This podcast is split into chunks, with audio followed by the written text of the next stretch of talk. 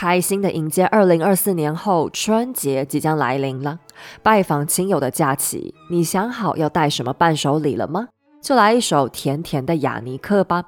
雅尼克一共推出三款新春礼盒，限量的草莓冰心巧克力生乳卷，内含六十二帕的巧克力甘纳许和北海道奶霜与草莓香气融合，形成清爽的内馅，再配上喜气的粉色蛋糕体，祝福收礼者有个美好的二零二四。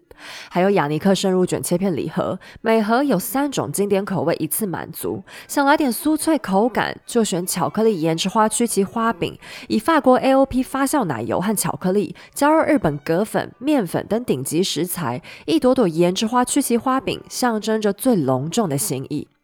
即日起到二月二十四日，在雅尼克官方网站结账输入优惠码 Hazel，满一千现折一百元。详细活动内容请见节目资讯栏。Hello，大家好，我是黑走，欢迎来到时间的女儿，和我一起听八卦聊历史。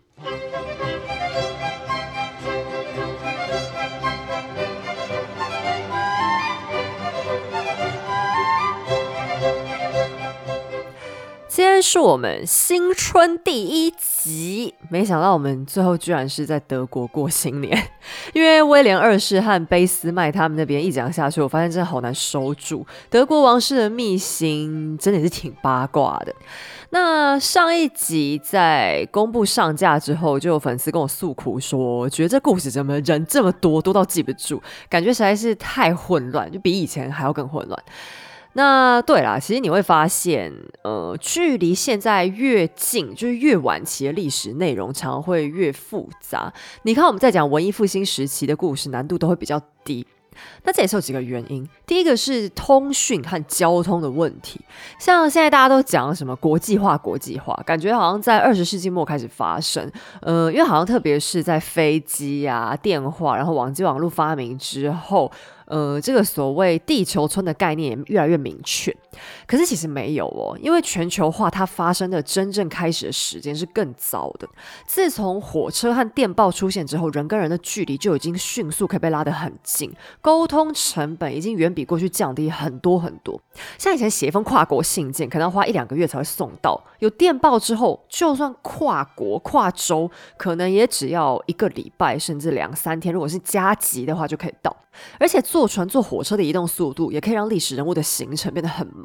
所以你看，我们故事里面牵扯到国家越来越多。因为像在好比中世纪时期好了，不同国家的国王、王子，就算是亲戚，其实他们之间经常也是互相不认识的。就是知道你的名字，知道你是哪一国的某人，可是我并没有见过你的脸，因为这个移动成本太高了嘛。你看西班牙王子要跟他奥地利堂妹见个面，这起码要骑多久才到得了？但在交通发达之后，各国王室的联系就开始变得很频繁，中间的纠葛也会更多。第二个问题是，德国王室他们的名字真的重复性太高，像霍亨索伦家族在普鲁士真是史上最扯。他们的国王名字一共只有两个单字在组合，要么威廉，要么腓特烈，要么腓特烈威廉。那这我也是真的很抱歉，因为就算我在帮他们取什么小名。或是他们家里帮他们取那些小名，听起来都还真的很像，这这点就真要请大家多担待了。那第三个原因，我觉得最重要的还是他们的教育程度，不管男生还是女生，书都越读越多，这样不但会造成他们想法大家都很多，而且人人几乎都有养成写写日记或回忆录的习惯，所以也就是说，大家可供参考的资料量也升级。比方像都铎王朝，有些官员都半文盲，诶，可能也不会记什么文字下来。可是到十八、十九世纪，变成大家都在写。像我们在讲波旁王朝那边，所有的什么情妇、侍从、宫廷总管，然后哪个小小孩从小就练习写日记，这变成是他们培训很重要的一环。比方像欧仁妮王后，她有八到十二个女官，那这中间可能就出现。同一件事情有八到十二个不同版本的日记记录，所以细节和各种观点也会越变越多。那今天还要特别另外讲一个八卦时事，就是前几天丹麦女王玛格丽特二世刚刚才宣布自己打算要提前退位了。他老人家已经高龄八十三，好像确实是蛮需要先休息，不要像伊丽莎白二世一样，真的是忙到人生的最后一刻。那现在的丹麦王朝，他们的姓氏叫做格吕克斯堡。这是一个非常源远流长、足以和英国王室媲美的欧洲最古老的家族之一。那甚至他们和现在的英国温莎家族本来就是近亲，很近很近的近亲哦。因为像刚过世不久的菲利普亲王，其实本来就是格吕克斯堡家族的王子。那如果按照传统欧洲的习惯，其实现在的英国王室本来也应该要跟着亲王改成姓格吕克斯堡，只是因为现代的英国拒绝这种惯例，才没有得到这个结果。那为什么我要突然提到丹麦王室呢？感觉他们这一家也是乱七八糟，丑闻很多。呃，据说他们女王要提前退位，就是因为她的儿孙们闹了太多不太好看的事情。那这种家族，你说什么好讨论的吗？因为丹麦刚好就是我们今天故事要开头的这一年，在名义上正式开始由格吕克斯堡家族统治，并且在当代，包含挪威、冰岛、希腊的君主都是来自他们的家族成员。而更有趣的是，他们和英国王室一样，血统上都更接近德国人，特别是在我们今天要讲的十九世纪当下。好，我们故事要开始喽。西元一八六三年，在英国的温莎堡，一场庄严肃穆的婚礼正在举行。全英国真正有头有脸的人物都大驾光临了，因为今天是他们的王储威尔斯亲王爱德华大婚的日子。家里的人平时都喊新郎官叫做 Bertie。而 Bertie 的新娘是丹麦公主亚历山卓，这位公主的后台极其之硬。除了娘家乃统治丹麦的格吕克斯堡，她的一个弟弟是希腊国王，一个妹妹明尼还正准备和俄罗斯太子订婚。所以过了今天，英国、丹麦、希腊、俄罗斯即将结成一股庞大的政治势力。亚历山卓公主很端庄、很高贵，英国王室的地位当然也不容小觑。然而，这场婚礼的背后却满是无奈。英国王室早就内定了丹麦公主当太子妃，但 Bertie 的婚前却正沉迷在一场爱情游戏里，和一个声名狼藉的女演员打得火热，把 Bertie 的父亲艾伯特亲王气个半死。谁知道老爸爸的气都还没消，居然就一并死了，使得和他夫妻情深的维多利亚女王悲愤交加之下，把一切都怪罪到 Bertie 头上。Bertie 原本也并不把婚姻当一回事，他完全是为了向母亲求和，才主动跑去向父亲生前钦点的亚历山卓求婚。英国方为了展现诚意，还特别宣称亚历山卓是他们唯一挑中的太子妃人选。可怜的丹麦公主也要像被放在菜市场一样，给人公开的挑三拣四，并且还得为了所谓国家利益，嫁给一个人尽皆知的风流浪子。往后的亚历山卓还得不停忍耐老公外遇的现实。但今天，他还得先忍过自己无比严肃的婚礼。此时，由于英国还在哀悼艾伯特亲王之死，为了不冒犯伤心的维多利亚女王，就算碰上像今天这样国家级的大喜之日，也只能一切从简，人人脸上都要保持一片肃穆。唯一对这一切毫无所觉的人，大概只有现场一个四岁的小男孩。他既不明白，也不在乎，为什么大人们全都绷着一张脸，动也不动地坐在教堂的椅子上。小男孩非常躁动不安，除了因为他天生就是这样躁动不安的性格之外，还因为他今天穿了一身笔挺崭新的蓝色军服，配了一大堆闪闪发光的勋章，所以他现在觉得自己帅死了，一点也不想乖乖坐着，不停在椅子上扭来扭去。他的二舅舅，也就是某位英国王子临危受命，要负责监督这孩子保持得体的礼貌。但旁边的四舅舅已经忍耐不住，率先狠狠瞪了这孩子一眼，要他安静。如此轻微的警告当然是没有用的喽，因为这孩子不是一般人。英国人将来还会发现，假如想对付这个男孩，那么虚言恫吓是不会有效果的。他非但不肯安静下来，还挑衅似的变得更加躁动。唯一灵活的右手不停把别在腰间的小短刀拔出来插回去，拔出来插回去，再拔出来再插回去，kitty 咔啦 kitty 咔的噪音终于惹毛了他的监督者二舅舅。二舅舅是一个讲求纪律的军人，所以他非常不高兴的发出了凶狠的警告，要孩子安静。但我们的小屁孩不但没在怕，竟然还直接拔出短刀示威。二舅舅终于忍不住站起来，一把抢走刀子，而不甘示弱的小男孩则是在二舅舅腿上用力咬了一口，以资报复。这个男孩是谁？我想你已经猜到了，他就是维多利亚女王的长孙普鲁士和德国未来的继承人威廉二世，也就是那个被家里人称作 Willie 的小孩。非常可惜的是，英国女王没和家人坐在一起，没能亲眼看见这精彩的一幕。她老人家往后都还一直相信，这个大孙子威利是个活泼可爱、聪明善良的小男孩，难怪也是他女儿 Vicky 的最爱。只是在场的其他人看法就大不一样了。这一段插曲成为了家族笑话。等威利长大之后，每当他又做了什么不太温和、不太文明的事情，他的英国亲戚们就会调侃着道：“那很正常啊，因为他小时候就已经很好斗了嘛。”这场婚礼表面上看起来只是一段皇家仪式，但其中种种的细节似乎已经预告了欧洲接下来即将面临的局势、矛盾和尴尬。首先，维多利亚女王对儿子 Bertie 的婚姻就非常犹豫不决。这要不是艾伯特亲王生前的遗愿，他才不想跟丹麦扯上关系呢。因为当时德意志的大哥普鲁士正和丹麦发生领土纠纷，而更微妙的是，女王的长女 Vicky 嫁到普鲁士之后，常年饱受政治攻击，但维多利亚女王却还是对普鲁士情有独钟。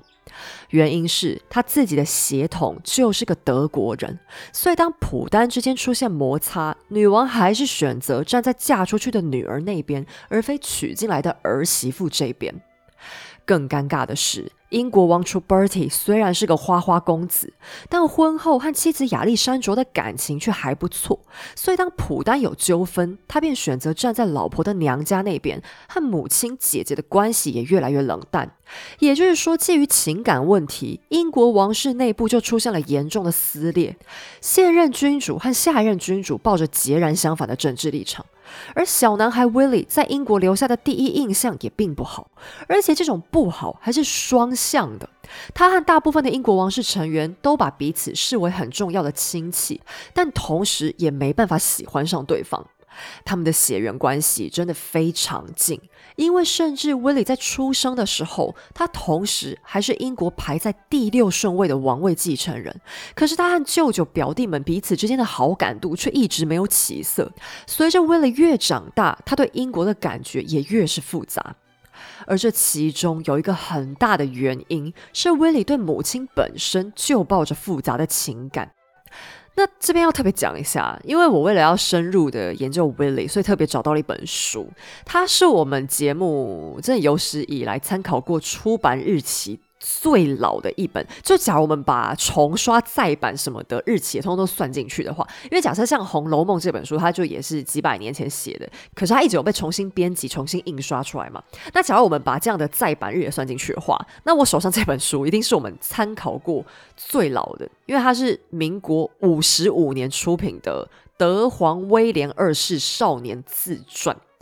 哦，它真的是老旧到啊！它那个封面都已经有点脆掉，我在翻的时候都要用指尖很小心的翻，然后它那个书背我都不敢用力，因为我怕我太用力压下去，它那个可能整个都裂开。不只是它的纸张就是很薄脆，然后字又非常迷你，同时这本书呢，也是我帮自己挖过最大的一个资料坑。我甚至到最后连三分之一都没有办法很连贯完整的读完，就只能按照我需要看的时间年份来比对参考。因为它那个翻译啊，居然还是繁体中文，以前那一种几乎是文言文的写法，就是它用字遣词已经比明清小说就还要更艰涩了。可是虽然它很难读，这本书却传达出一些很重要的讯息，因为它是由威廉亲笔写下的，里面的观点完全重现了他的一些立场也好，情感也好。而非常有趣的是，他在自传的刚一开头就花了不小的篇幅，专门介绍自己的母亲。稍微对他有研究的人都知道，他长大之后和 Vicky 的母子关系非常糟糕，已经糟到会互相攻击的程度。可是威利却反而在自传里大加赞扬 Vicky 的才华和天赋，包含他夸妈妈天资聪颖、博览群书、记性很好、很会说话、很有幽默感、脑袋很精明、很有艺术鉴赏力，和丈夫的感情也很融洽。不过，同时威廉也用了比较强烈的字眼批评妈妈，包含说她很易怒，也很爱弄权，并且威廉还偷偷批评了母亲，在结婚之后依然心向娘家，不能像一般欧洲公主一样忠于夫家。但讲到这件事情的同时，他又颇为公平的说，其实人的本性本来就是会比较爱自己的祖国的。我妈能在招致很多人怨恨的情况下，依然忠于英国，这一点他也很钦佩。然后威利接下来还说了一句很好笑的话，他说在政治上，他常常因为和母亲意见不合而发生困难。这边所谓的困难是比较轻描淡写的，因为据说他们母子俩是会对彼此疾言厉色的程度。然后威利还说，每当发生这种情况，真的是很不幸啊，我不如缄默为佳。意思是像发生这种冲突的时候，我看我还是闭嘴吧。这大概也是全天下所有小孩和妈妈相处的世界级通则了。相对于 Willie 的父亲 Fritz，状况却又更微妙。在德国统一的过程当中，Fritz 在三场俾斯麦挑起的战争里，他立下的赫赫战功绝对有举足轻重的地位。Willie 也因此非常仰慕爸爸。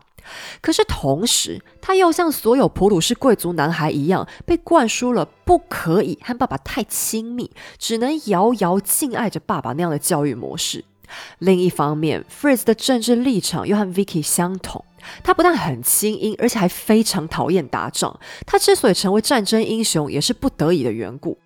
但是这下子，威利对爸爸的看法免不了复杂起来了。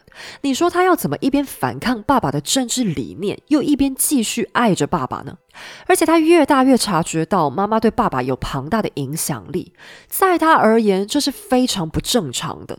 爸爸不是应该唯一忠于普鲁士的吗？而一个大男人又怎么能被女人家牵着鼻子走呢？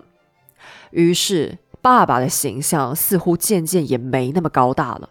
可是对于大部分小男孩来说，他们很自然的会想寻找一个可供学习、仰望的男性典范。现在不想找爸爸，幸好威利还有一个很了不起的爷爷——德国首任皇帝威廉一世。小小的威利不见得能明白德国统一的复杂过程，因为那一年他也只有十二岁。可是他知道，爷爷可是让他们霍亨索伦家族的地位又往上升了一级，从国王变成皇帝。那也就是说，爷爷让他们家和罗马的那些伟人也不相上下喽。威利的种种想法正中威廉一世的下怀。因为他和贝斯麦都非常担心大皇孙会被 Vicky 也养成一个亲英国的自由主义分子，破坏普鲁士引以为傲的君主集权制。现在威廉一世逮到机会就拼命拉拢大孙子，等威廉二十岁就被爷爷安排进军队里做了个小军官，慢慢往上爬。而他从此也爱上军旅生活，认为军中的同袍才是他真正的兄弟，比他的亲家人还像家人。那这是一个很重要的关键啦，就是威利他实在太爱从军了。像我们现在人一定很难理解，因为大家普遍都觉得当兵就又累又没自由，怎么会有这么奇怪的人爱当兵？但其实爱当兵的也不只有威利，以前很多欧洲国王王子都超爱当兵的。为什么会这样呢？我们必须要稍微转换一下思考的角度。第一，这些贵族他们原本的生活可能比当兵还要更无聊，平常都要被迫参加一堆很浮夸、很虚伪的宫廷活动，然后身边的人都很 gay 森，都爱讲一些场面话。可是，一旦加入部队，以前的军队是真的容易碰上打仗，或者要去处理一些民间的武装冲突，所以同袍之间的感情也很容易培养。和宫廷里那种冷漠又做作的感觉相比，当然是温暖很多。大家刚刚都一起在战场上爬，一起吃难吃的面包，一起挖壕沟，一起搬大炮，所以王子们很容易就爱上这种患难与共的感觉。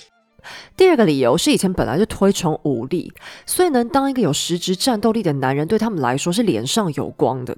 参军并不是浪费时间，是累积荣耀的资本，而且他们也不会贪生怕死，死了也是为我爱的国家和弟兄们而死，死之后应该也会上天堂。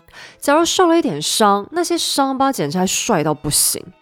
第三个原因是。你仔细想看看，这些贵族们参加的军队，所谓的主人是谁呢？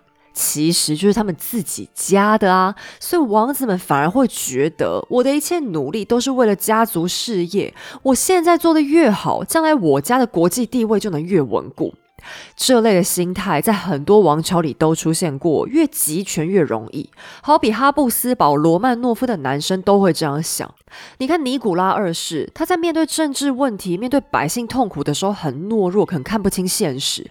可是你要他去前线带兵打仗，他巴不得立刻说好，因为这类崇尚武力的家族精神已经深深被种在他们的心里了。威力也差不多，他深爱军队的程度，到了长大之后，几乎总是穿着军服。据说他的衣柜里面有四百套款式不同的军服，每天轮换着穿，并且他也很爱用军官那种一板一眼、洪亮豪迈的语气说话。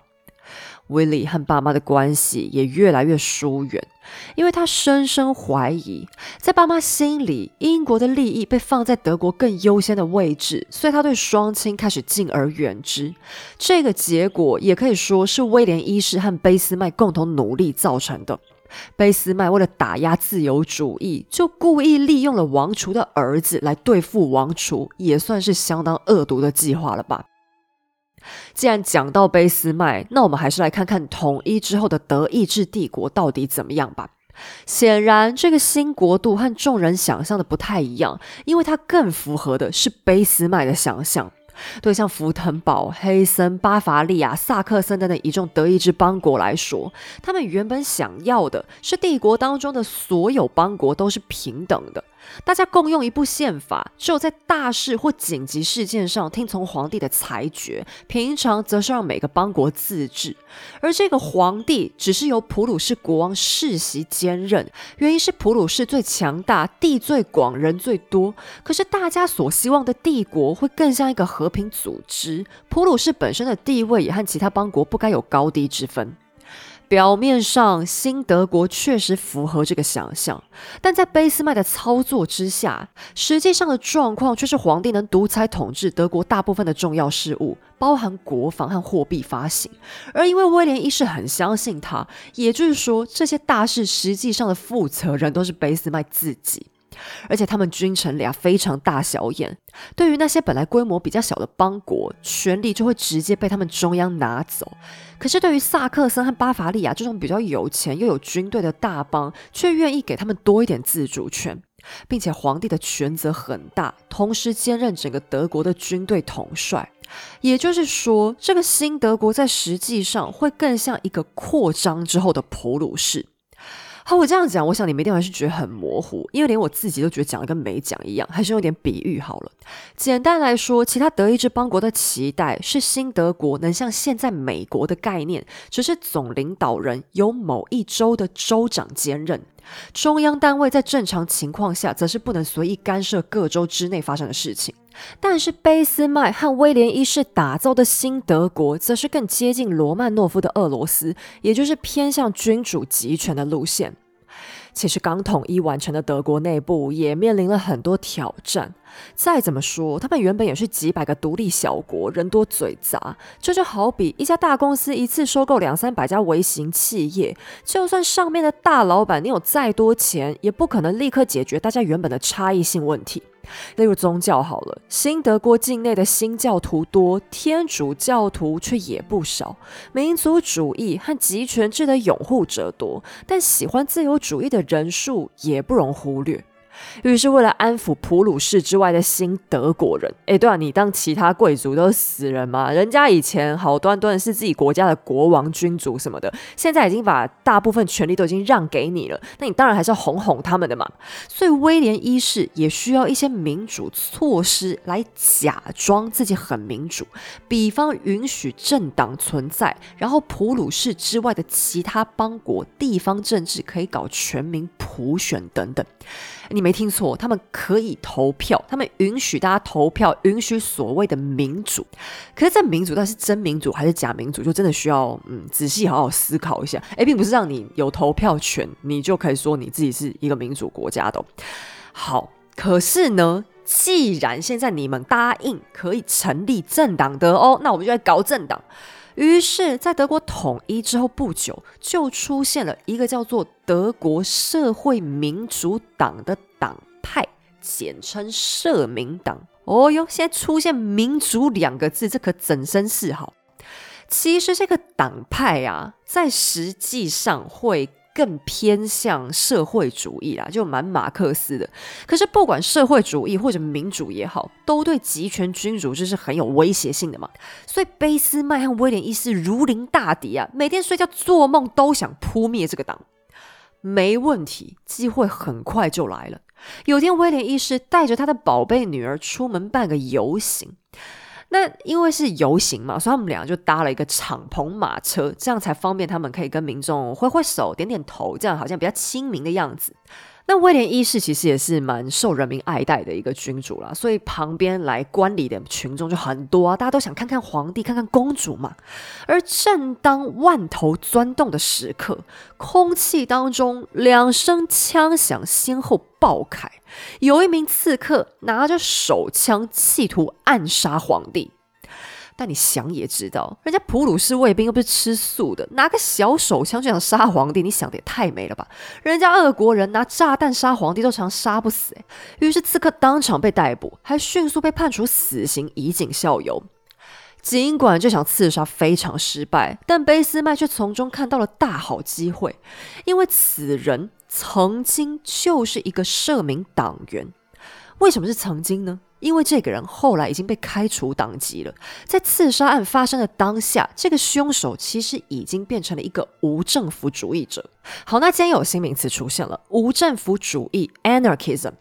它的这个意思是反对各种制度和统治机构的存在，因为无政府主义者觉得说，在这个世界上有国家、有政府存在以前啊，古时候的人不是也活得好好的吗？干嘛非得要有人出来管我们大家？那有这个想法，可能也是因为历史上政治常常都会出现一些很腐败，然后很糜烂的时期，所以他们看了大家觉得很讨厌吧。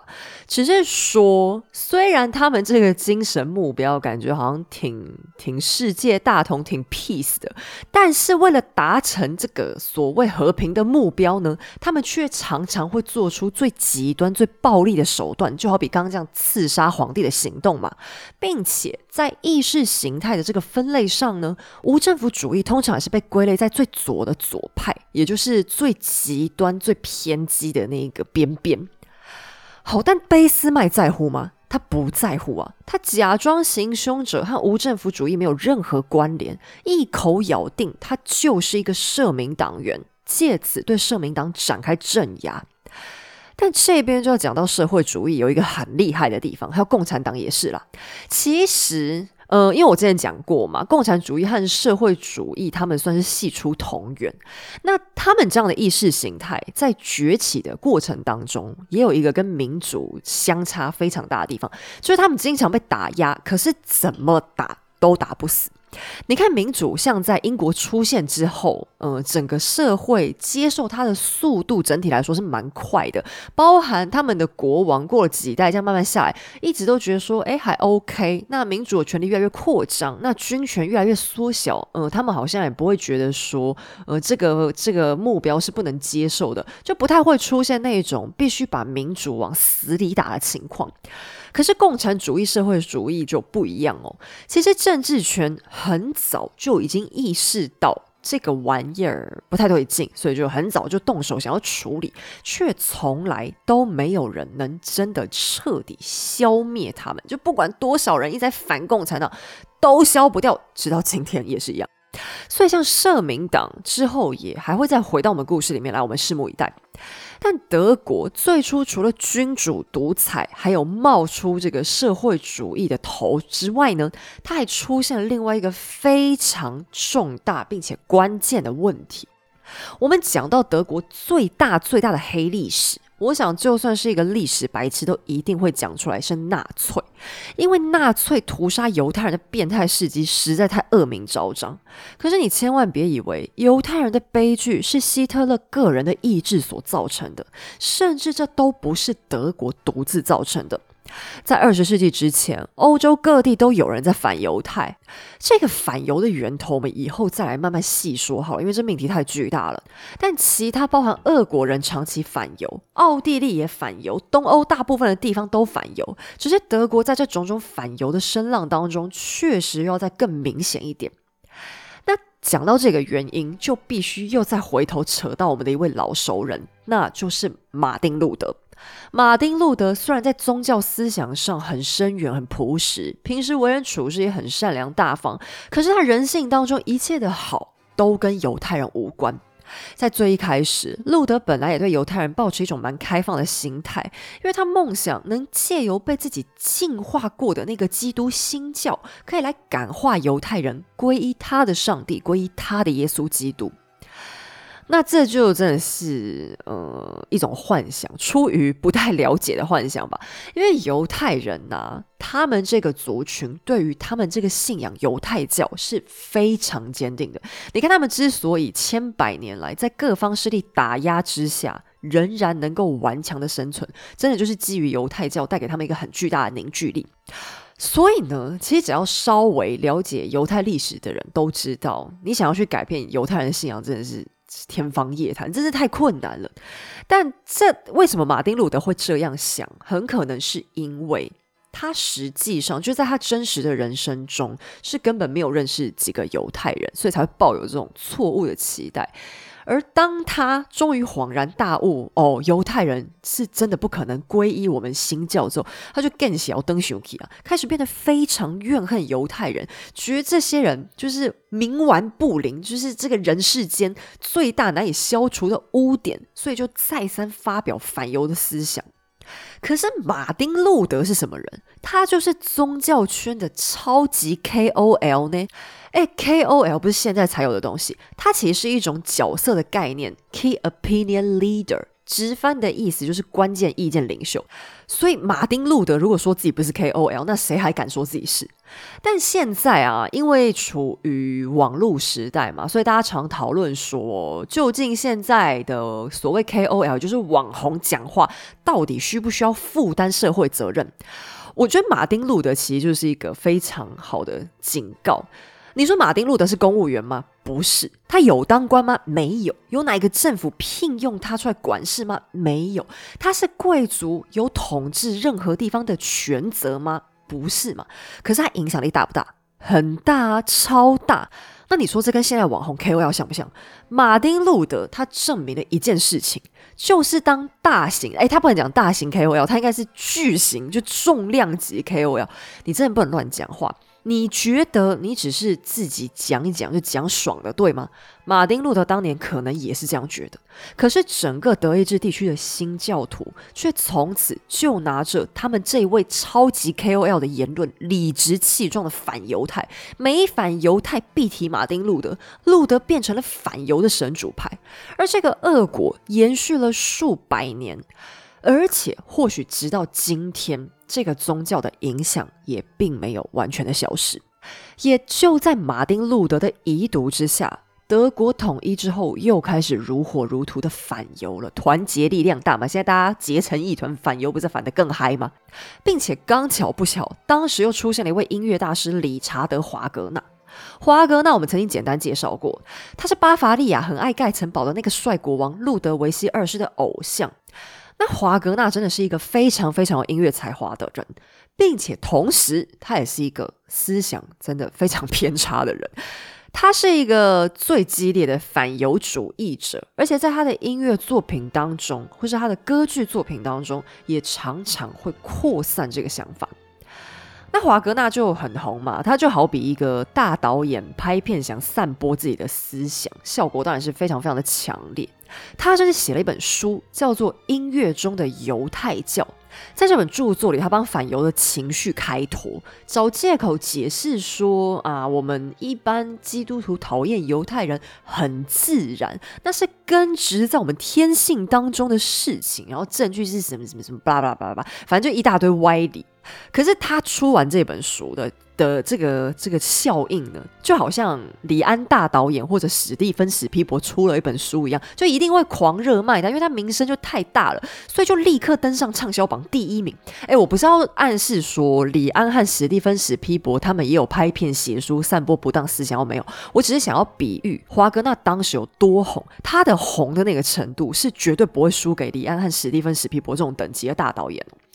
那结果呢？就是当时的德国在这样的大力渲染、各方渲染之下，开始掀起反犹的风潮。有一个路德教的知名牧师开始带头宣讲反犹太的正当性，其他 KOL 就跟风反犹，想迫害犹太人，非但不必害羞，还是上流社会引以为傲的活动，很潮啊！你不反犹，你就怂掉了。然而这时候。有两个人却对这一切都感到不寒而栗，那就是德国的太子 Fritz 还有太子妃 Vicky。他们夫妻俩觉得自己同胞的行为实在是变态透顶，所以第一时间 Fritz 就故意跑去犹太教堂公开亮相，试图把风向导正一点。而 Vicky 则是大肆抨击华格纳的书，觉得里面的言论堪称荒谬。Vicky 作为一个母亲，可能不完全称职，但作为一个皇室成员，她真的非常勇敢，也非常尽责。就算被全世界骂爆，她也坚持必须对抗恶劣的政治路线。但普鲁士人，以至于大部分的德国人都无动于衷。最后，居然有二十五万人联署了一份请愿书，要求政府禁止犹太移民入境，禁止犹太人当公务员、当老师，连大学都禁止犹太人去上。那我们要明白一件事情，呃，现今社会犹太人算是一股很强大的力量，不管是经济也好，或者是在媒体上来讲，他们都具备了不容小觑的实力。那他们之所以可以这样越来越强，其中有一个很大的原因呢，是他们的民族性本身就非常看重学识素养，他们觉得。教育是一个家庭最好的投资，那你不让人家小孩上大学，不就等于阻断他们出人头地的机会吗？然后不让他们当公务员，就也等于阻断了当官往上升的机会嘛？那这样将来岂不是他们犹太族群就更加会受到打压了吗？出于同情，Fritz 和 Vicky 非常拼命，他们到处演讲，为犹太人发声，携手出席犹太活动，抨击反犹运动的可耻。Vicky 第一次真正为夫家的行为打从心底感到羞愧。她可以忍耐人们辱骂她，却不敢相信普鲁士人的是非黑白竟真的如此盲目。所以，尽管只是杯水车薪，她还是让丈夫不停抵抗疯狂的反犹浪潮。海峡对岸的维多利亚女王对此大受感动，宣称自己能有 Fritz 这样一个有道德、明事理的女婿，真是太幸运了。好，最近因为巴萨走廊那边的冲突，那以巴双方都出现了一些比较有争议的事情，所以有一些人对以色列的看法不太正面，连带对整个犹太的社群也会出现一些反感。那这整大件事都是一段历史公案了，我们也不能拿单一事件就判断到底哪一个民族是对是错。犹太人呢，他们在十九世纪开始一直到二十世纪中遭到的待遇真的是。很不公平的，就这一点基本上其实没有什么争议。然而，Fritz 他越是勇敢的想要保护无辜的犹太人，就越是被自己的同胞排斥，并且其中反应动作最大的还是他的亲儿子 Willie。Willie 已经彻底被卑斯麦和爷爷策反，成为军国主义、反犹主义和集权君主制的中流砥柱。简单来说，他爸妈支持什么，他就绝对不支持什么。年仅二十一岁的小王子，竟还公开斥责自己的亲爸爸软弱无能，被家里的女人和万恶的犹太人控制。整个德国社会都跟着辱骂他们善良的皇太子，称他们夫妻是英国的走狗，德国的叛徒，他们是外国人，将来万万不可继承德国的皇位。甚至有军国主义者还开始密谋，想直接暗杀 Fritz 夫妇，以避免君主立宪的到来。好在阴谋从未付诸实行，原因是并不需要。命运似乎注定要让德意志帝国与民主无缘，因为 Fritz 常年都处在极大的压力下，所以他养成了一个非常不好的习惯，就是抽烟，而且是一根接一根的狂抽，成了一个超级老烟枪。压力乃人生痛苦之源，Fritz 抽烟当然是最伤身的排解方法。可除此之外，压力本身也很容易带来负面影响。作为一个每周都要长篇更新的创作人，Hazel 最大的难题就是常常到了睡觉时间，却只能躺在床上看着天花板无计可施。早上起床照镜子，已经变成一只肤色暗沉的熊猫了。特别是在又累又烦的时刻，还会忍不住拿肉干、饼干、洋芋片往嘴里塞，心情和身材一次只能顾一边，所以坐在电脑前，废物就不知不觉越囤越多。忙碌的生活和工作，是不是让你也出现和我一样的烦恼呢？推荐你试试传景生衣 Burner 叶先定，帮助你好好睡，好好代谢。传景生衣成立三十一年，是专门针对亚洲人需求研发的保健品牌。叶先定特别选用日本专利成分 GABA，搭配北海道芦笋萃取和草本天麻，帮助你快速进入深层睡眠，舒缓压力。另外还添加四百倍特浓氨基酸和天堂胶萃取物，每天晚餐后吃两锭，半小时就能提高五倍代谢力，让你吃宵夜也能减少一点罪恶感。除了想帮你睡得好、拥有好气色、甩掉囤积物，川景也想给你漂亮的肌肤。叶先定特别添加了维米珍珠粉，综合维生素和矿物质，让你靠睡觉就能睡出美貌。农历年前还有好多代办事项要忙，等新年假期开始又有好多食物要吃，就让传景 Burner 夜先定来帮你一把吧。即日起在官方网站指定页面，船景 Burner 夜先定睡眠组推出买四送二两百四十定新春优惠组，加码送夜先饮体验包，让你用喝的也好睡。结账时优惠码 Hazel 五百再现折五百元。详细活动内容请见节目资讯栏。今天的品牌爸爸是要请我介绍一个我觉得蛮实用的东西，为什么呢？因为二零二三年真的是我气力放尽的一年，我到年底真的已经觉得自己脑子快榨干，特别是最近讲德国史又真的很折磨。哎，去年底你们不要看我最后都有准时更新，其实我是真的有好几周是差点就要交不出来。那因为我变得就是比较焦虑，然后睡眠品质是明显有被影响到。而且我熬夜情况变很夸张诶，我大概十月开始吧，都搞到三点之后才有睡意，而且是三点才。关灯，开始认真要进入睡觉的状态，我自己又觉得很恐怖。那夜先定我收到之后，最主要是被我拿来调整这个熬夜的问题。我现在已经可以成功控制在大概一点多，就反正是两点之前可以睡觉。但这样是还是不够啦，我的目标是要至少一点以前比较好。只是说应该还需要一点时间稍微调整一下。现在这个情况我就已经觉得正常多了，至少有进步嘛。那夜先定它的好处是吃完之后。身体会蛮暖的，就很像洗完热水澡，你会有一种很放松的感感觉。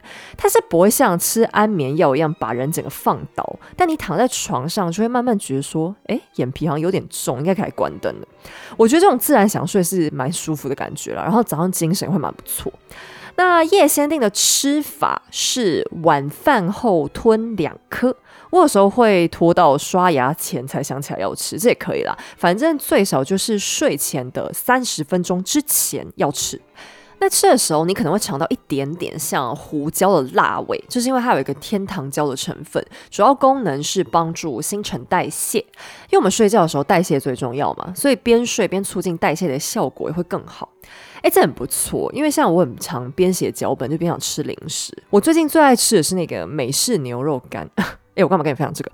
那当然，如果你是想要调整身材，那重点当然还是要自己多少要节制一点。如果你真是狂吃猛吞，然后还是只想靠叶先定，这也太为难人家了吧？只是说叶先定是很好的助攻了。像现在年底嘛，大家的局可能比较多，那吃这个至少可以消减掉一些额外摄取的食物分量。那这一次船景听说开给我们一个史无前例的优惠，那个折扣码全台湾没有任何别的创作人有，我真的脸上有光。哎，就算只看它助眠的功能，就以助眠产品来说，它就已经非常划算。好啦，希望睡不好的人都可以体验一下睡饱的滋味，那就推荐给大家啦。好，我们继续回到故事里。可是 Fritz 狂抽烟的后果还是开始浮现了。有一天，他爸威廉一世就举办了一场宫廷舞会，但他却迟迟没有出席。有位客人过来向皇帝报告说，因为太子的喉咙很不舒服，声音沙哑到连话都说不出来。原本大家也以为只是感冒着凉而已，过几天就会好。可 Fritz 却一连沙哑了两个月，这下宫廷开始紧张了，赶忙请了德国的御医来诊治。御医认为是太子的喉咙上长了一些增生物，挡住喉咙的发音，只要把这个增生物去掉就可以了。而去除的办法就是拿铁丝伸进去，往 Fritz 喉咙表面不停刮擦刮擦，把那一层肉给刮掉。可就这样一连刮了十天，根本没有任何好转的迹象。御医只好用更进一步的侵入式疗法来解决，他要电烧太子的喉咙增生物。电烧就是拿电去烧，这种疗法我真是光想就头皮发麻。可怜的 Fritz 在忍受了好几轮治疗以后，还是没康复，所以他接下来只好又去试了温泉水疗，请了好几位国际专家来看，结果还是没人能诊断出那到底是什么毛病。Vicky 特别请了一位英国的喉咙权威来看诊。我们先叫这位医师麦医师好了。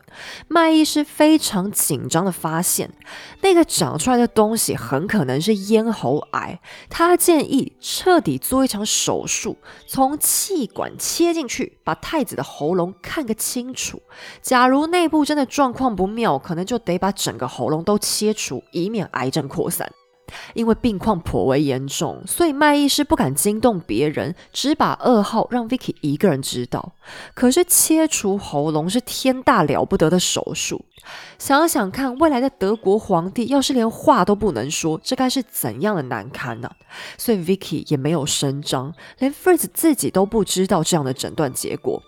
但皇储的病接下来引发了宫廷极大的争论。一大堆医生都千里迢迢赶来柏林，但他们有人说是癌症，有人说不是。Fritz 的病有时候会突然好转到几乎快要痊愈了，可正当大家额手称庆的时候，他会突然完全发不出声音。有时候医生也分不清太子到底是感冒还是那奇怪的喉咙病又发作，而向来冷静温和的 Fritz 开始郁郁寡欢，因为他原本只是沙哑，现在却越来越痛，而且癌症的阴影也盘踞在他心头，他变得有点暴躁，痛起来也只能在喉咙上注射可卡因或者吹一些止痛药粉。终于，病情已经恶化到再也没有争议的程度。德国医生、英国医生、其他外国的医生都一致判定，他得的就是咽喉癌。而且麦医生还发现，本来癌症还只集中在左边，但已经扩散到整个喉咙，现在必须立刻动手术，整组切掉才有活命的可能。Fritz 闻言忍不住伤心大哭。他只能用嘶哑的声音喊：“我竟得了如此恶心的病，我到底做错了什么？老天为什么要这样惩罚我，让我变成对国家没有用的废人呢？”此时此刻，却是 Vicky 站了出来，希望丈夫不要接受手术。这或许是因为手术风险很高，而且做了之后癌症的治愈机会也不大的缘故吧。Fritz 自己也很认同妻子的看法，他宁可只发出沙哑的声音，也不愿完全不能发出声音，并且他还要求，除非到了窒息的程度，否则他再也不想接受任何手术了。此话一出，德国上下一片哗然。其实，贝斯麦和威廉一世本来也极力反对手术，认为风险高又有伤体面。可是现在人们却浑然忘了这个事实，只集中火力抨击是 Vicky 想把老公害死。威廉还特别冲到爸妈家里，当面指控妈妈是谋杀。在一团混乱中，Fritz 的病是反反复复，他的喉咙还越来越肿胀，只能靠一次又一次的电烧或气切才能顺利呼吸。不管喉咙切不切除，现年五十六岁的太子已经完全无法讲话了，只能靠写字对外沟通。他咳嗽的时候，痰里面都带着血，医生还怀疑癌症已经扩散到肺部了。但霍亨索伦家族的麻烦还在雪上加霜。当皇太子正与病魔缠斗，现任皇帝威廉一世也停止了呼吸。毕竟他老人家已经高龄九十一，也能算是寿终正寝，而 Fritz 也只能被迫拖着病体登基称皇。他在选名字的时候遇上了一点小麻烦，因为德国的组成实在太太太太复杂。假如追本溯源，延续旧神圣罗马帝国的惯例，那他应该被叫做腓特烈四世；假如单纯只看现在的新德国，那他就该被叫做腓特烈一世。Fritz 自己是更倾向前者，因为他想强调德意志人源远流长的历史。但俾斯麦却提醒他，这样一来，神圣罗马帝国的旧封建逻辑可能会影响到新德国的合法性。于是，为了避免种种麻烦，Fritz 干脆不讨论他的帝号，只以普鲁士国王的排序称自己为腓特烈三世。反正按照最新的宪法，德国皇帝就是普鲁士国王兼差的嘛。好，我刚刚讲这一长串是不是很啰嗦？其实政治就是这样啦。首先，名称是很重要的，名不正则言不顺。虽然感觉是文字游戏，但你一个没玩好，很容易会牵扯到法律。那第二个是政治，真的常常就讨论这种实际上超级没什么意义的事情。你说这对一般老百姓有帮助吗？完全没有啊！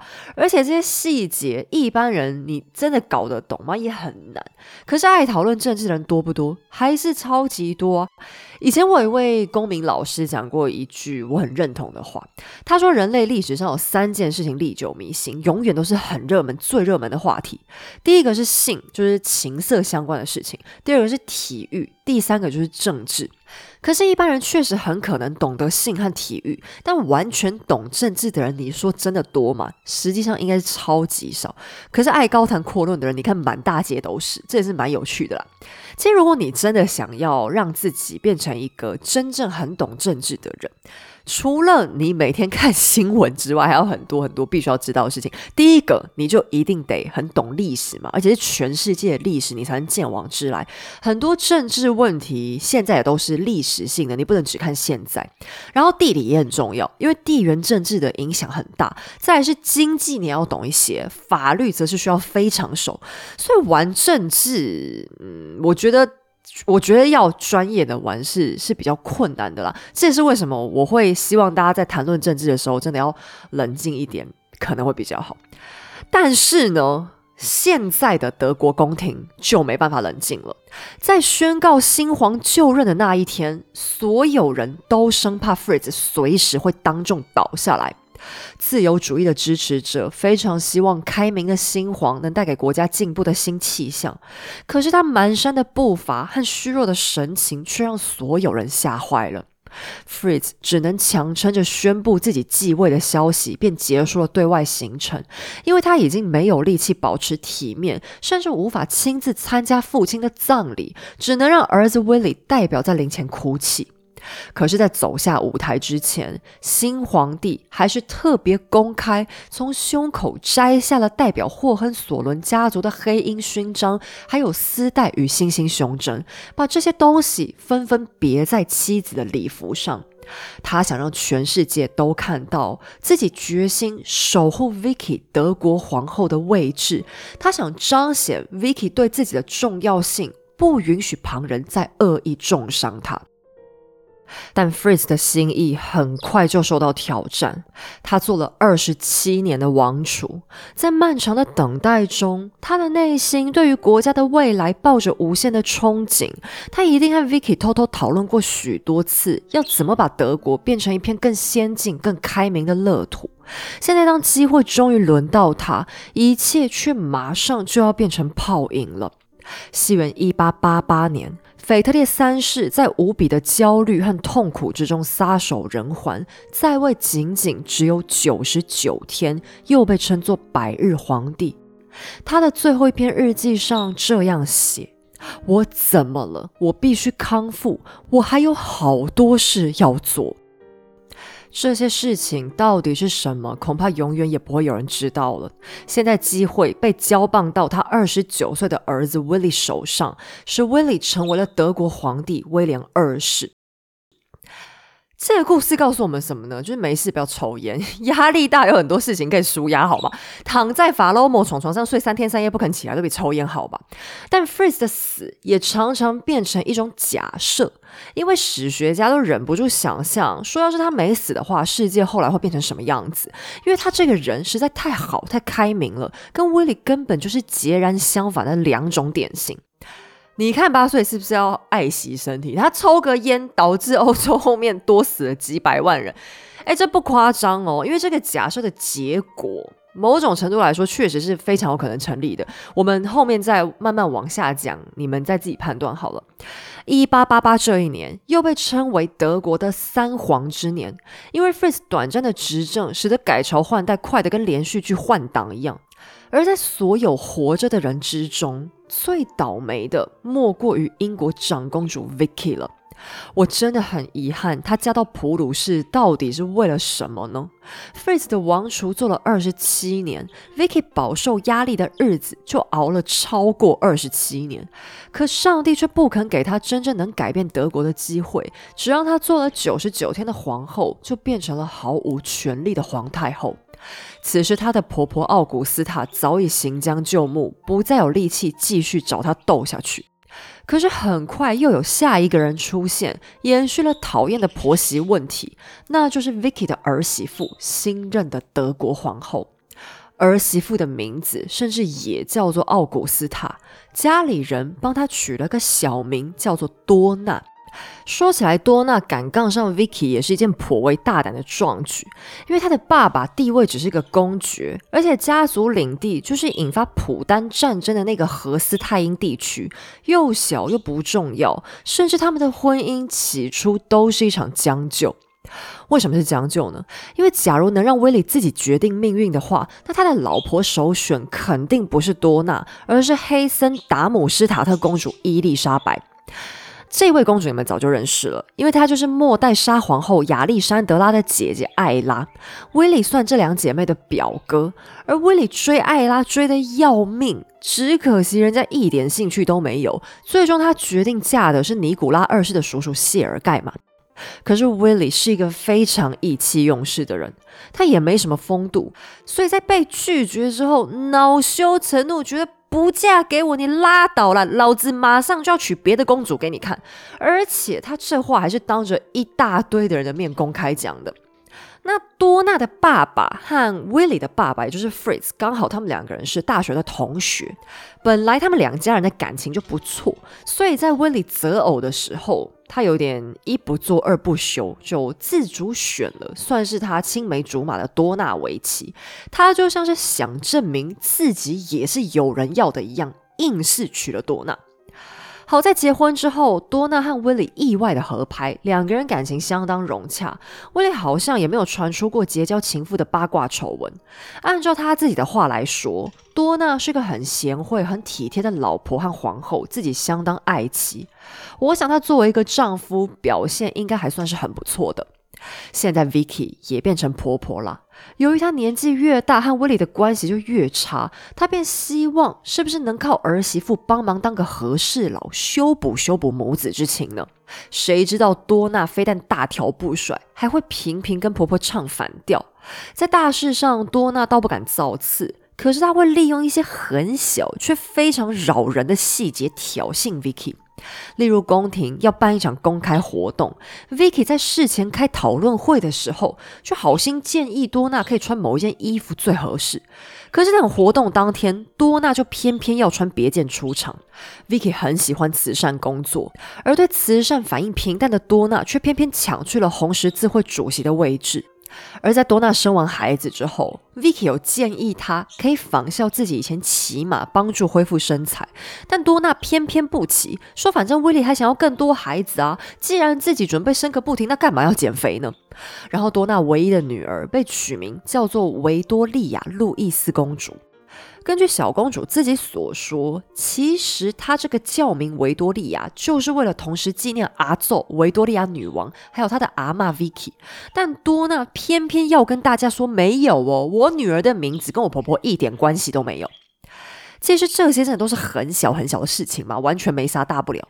可是有时候就是这种小事最让人火大，因为多纳是当着公开就大家的面前挑衅。你说要是 Vicky 为这些芝麻大的事情有反应，岂不是反而变成他很小心眼的样子吗？不过尽管多纳和 Vicky 本来小摩擦不断，反倒当威利登基之后，婆媳关系开始有所好转。原因是当皇帝很忙啊，多娜常常一个人被抛在家里，而 Vicky 虽然有时候比较严厉，骨子里仍然是个善良又有耐心的好人。多娜在百般寂寞之下，慢慢察觉到婆婆的好，开始会主动向她诉苦，两个人越走越近，总算成为了真正的家人。但多娜和 Vicky 的和解并没有扩散到威利的身上，Fritz 之死。引发的一个最严重的效应，就是让威利更加更加讨厌英国人。他说：“从前是一个英国庸医害得我出生就残障，现在又是一个英国庸医把我爸给害死了。”其实这话说的很不公道，因为他出生的时候是难产，当代医疗技术本来就很难处理嘛。然后把 Fritz 的死怪到英国那位麦医师头上就更不讲理了，因为麦医师最一开始就说过要开刀切喉咙，这样至少能保命。结果不切不切，最后患者还不是一样不能讲话，命还给丢了。而且给 Fritz 诊治的医师团里面也有好几个德国人，其中一位德国医师还差点在做气切手术的时候把他给切死。那这样还要怪英国人？你说能对吗？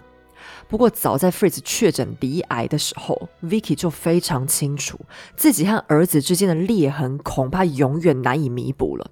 为了以防万一，当丈夫动身到柏林继位为皇之前，Vicky 就将所有和娘家秘密往来的书信全部打包送走，藏到英国的温莎堡，以防被有心人指控他对德国叛国。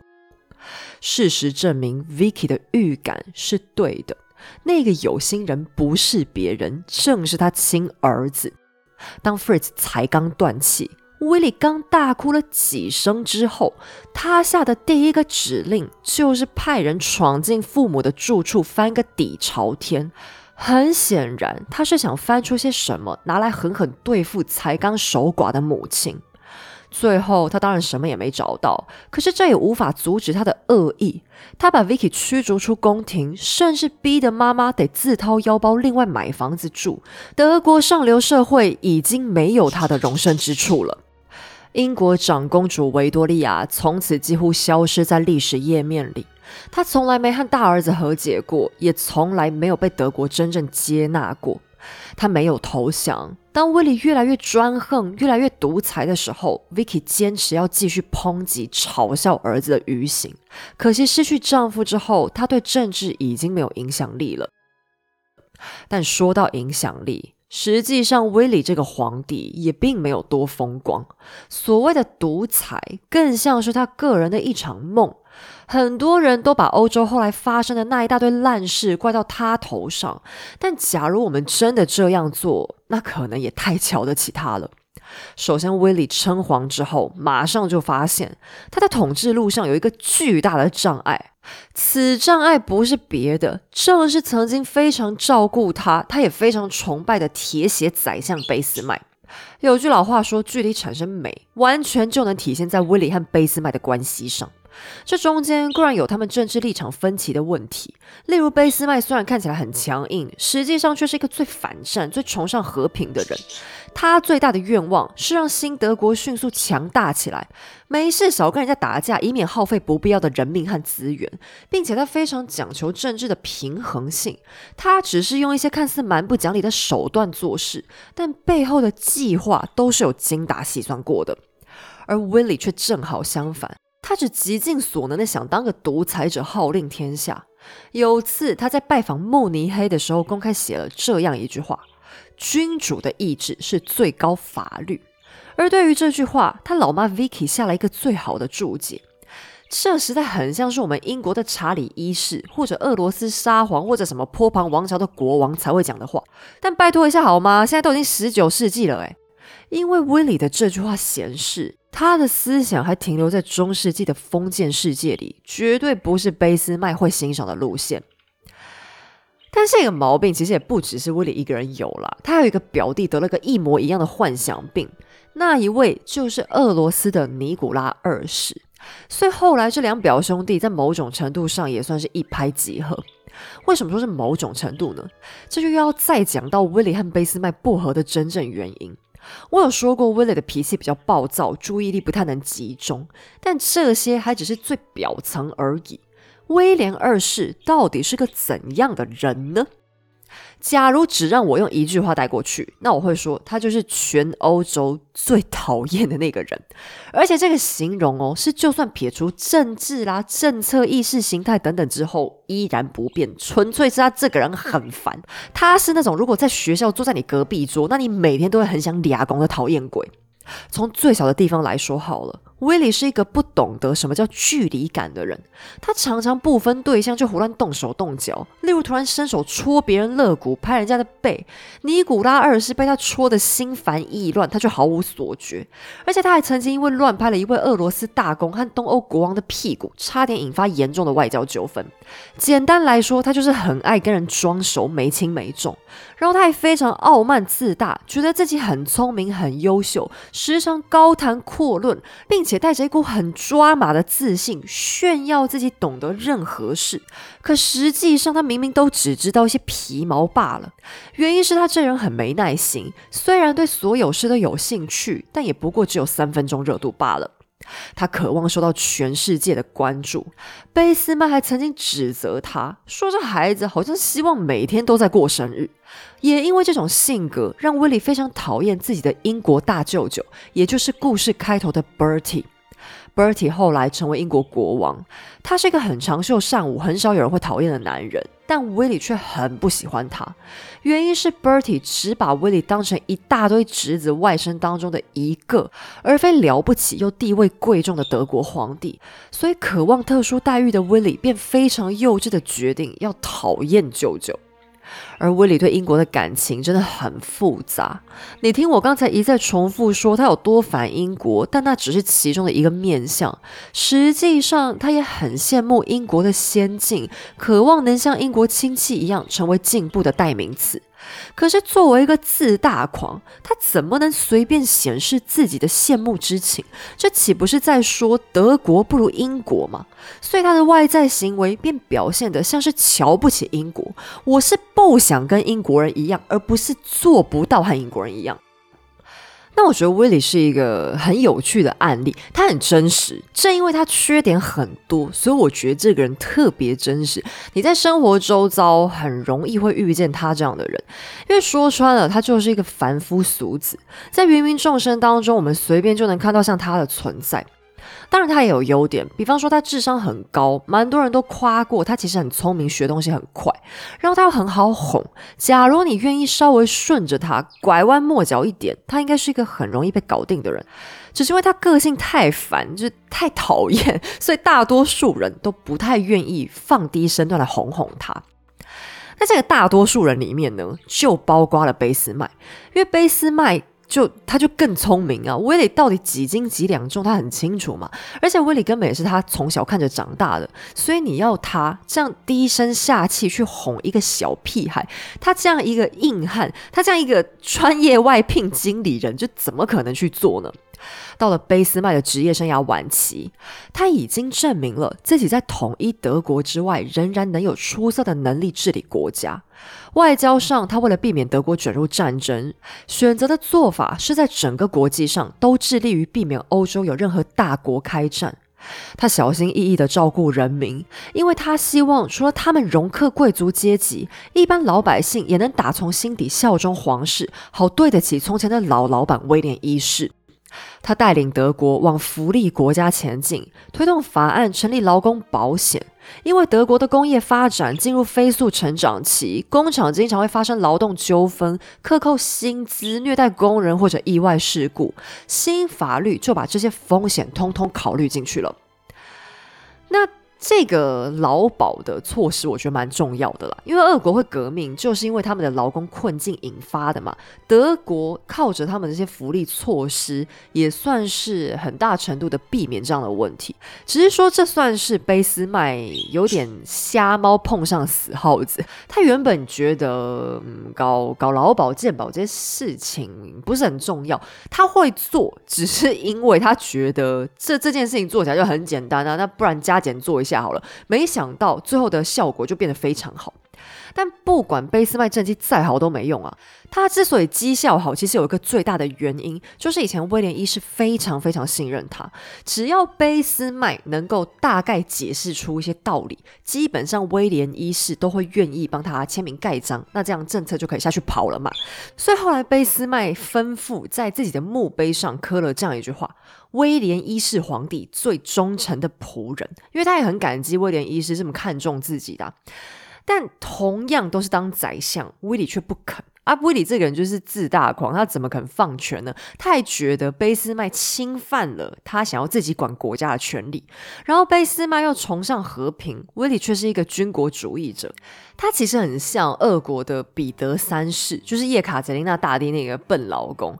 当然，，Willis 的智商就是高很多，就是他是真的很聪明，学识素养也肯定是比彼得三世好很多。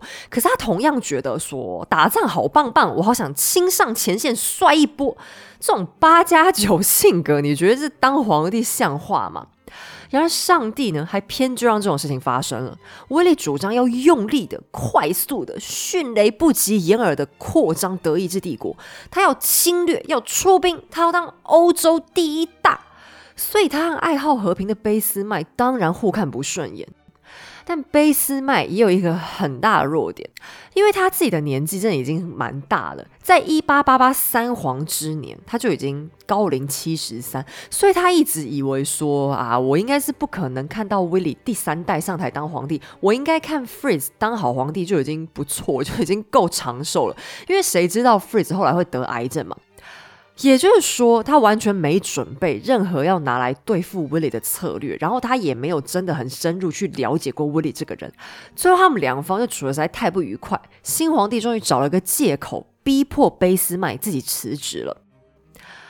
那这场君臣大战，说真的，也并不是威利单方面的错啦。卑斯麦也是太霸道了一点，他会倒台有一部分原因也是他在跟威利怄气，因为以前他想做什么都可以嘛，所以他就很气威利说什么你现在要限制我。然后卑斯麦偏偏很喜欢对人家人身攻击，你说为了政治吵架，你就吵政治就好。就有次他们俩对峙的时候，卑斯麦突然从怀里掏了一封信出来。那这封信是俄国的亚历山大三世写的啊，因为威利本来的 EQ 确实就比较低，人缘比较不好，长辈缘也也没有那么好，没错啦。那亚历山大三世算亲戚关系的话，也是他家里的长辈嘛。那沙皇也用了比较长辈的口吻，在信上写说，威利是一个没有被教好，就是家里没有把他教好的男孩。那威利当就恼羞成怒，哎，你你贝斯曼，你想骂我就算，你还引用别人的话，你引用我家长辈的话来骂我，还等于是骂我没教养，哎，这这种话在以前讲出来是很严重，你等于是否定掉他的礼貌跟他的为人处事，反正他们两个之间这类事情就发生了一大堆。总的来说，君臣两个人都很暴躁，又脾气很拗，那贝斯曼年纪又大了。他后来就有点放弃，心灰意冷，不想要继续跟威利争执。只是威利确实还有给他一些基本的尊重，封了他一个很好听的名誉头衔，然后给了他一个新的公爵的爵位，半强迫他告老还乡去了。晚年的俾斯麦不再有什么机会插手政治，他大多数的时间都被拿来也写了一本回忆录。这本回忆录我也有找到这本书，不过我也得再次诚实告诉各位，我没有看太多，原因是它实在太厚一本了，就拿起来手感没有比《红楼梦》薄到哪里去。那这本书，呃，前几年繁体中文还有再重新出版，因为贝斯麦的地位还是历史地位来讲是比较重要的，但它的内容就还是比较政治，讨论了很多政策还有国际关系，里面大概出现了两百个我搞不清楚他们谁是谁的人名，因为都是各国的贵族还有外交官，当时呃对贝斯麦还有外交上来讲都是很重要的一些人物。然后呢，就是俾斯麦花了很大的篇幅在偷呛威廉二世，不管是讲他的性格也好，或在一些大小国政上面的决策，他甚至还不惜讲出了一些国家机密。他就为了想要骂威廉二世，连国家机密都偷偷铺露了一些。贝斯麦的倒台，接续在腓特烈三世的死亡之后，仅仅只过了不到两年，这好像也是冥冥之中的天意吧？因为假如当初他们两位之中有任何一位能够再撑住十年，欧洲的未来必将全面改写。只是在踢走贝斯麦之后，威廉二世的统治真的就能如他所愿了吗？显然没有。因为俾斯麦最擅长的外交，威利却一窍不通，或者说他自以为很通，最后却被现实狠狠打了一巴掌。德国皇帝不停口出狂言，得罪列强，他好像管不住自己的嘴，甚至一度直接对着英国媒体大喊：“你们英国人疯了，疯了，疯了！”荒腔走板的行径吓坏德国上下，民间还开始出现舆论。讨论说，咱们是不是该叫这个神经病退位啊，以免哪天被他害死呢？威利巨大的自信心首次遭到沉重的打击，结果就是引发了一场很严重的忧郁症，他从此都没能康复过来。但在他的身边，另外有一场阴谋即将更进一步的摧残他的精神。一场铭心刻骨、感人肺腑的纯爱，竟成为德国一场巨大的噩梦。而俾斯麦靠铁腕统一治理的德国并不完美，他背后的种种隐患，在失去了铁血宰相的制衡以后，已经无法控制的开始膨胀了。并且威廉二世还不知道，就在他甫登基的第二年。那个比他更能让德国扬眉吐气的男人，已经悄悄诞生了。好了，我们今天的节目就先到这里。在此声明，本节目所有内容均来自书籍著作、国内外历史网站资料或纪录片，以逻辑梳理之后呈现给大家。希望你喜欢。喜欢的话，也欢迎顺手点击文字说明页面的赞助链接，请 Hazel 喝杯下午茶，让我可以继续说故事。也别忘了试试传景生衣的夜先定，边享受甜美睡眠，边加强代谢哦。我们下期再见。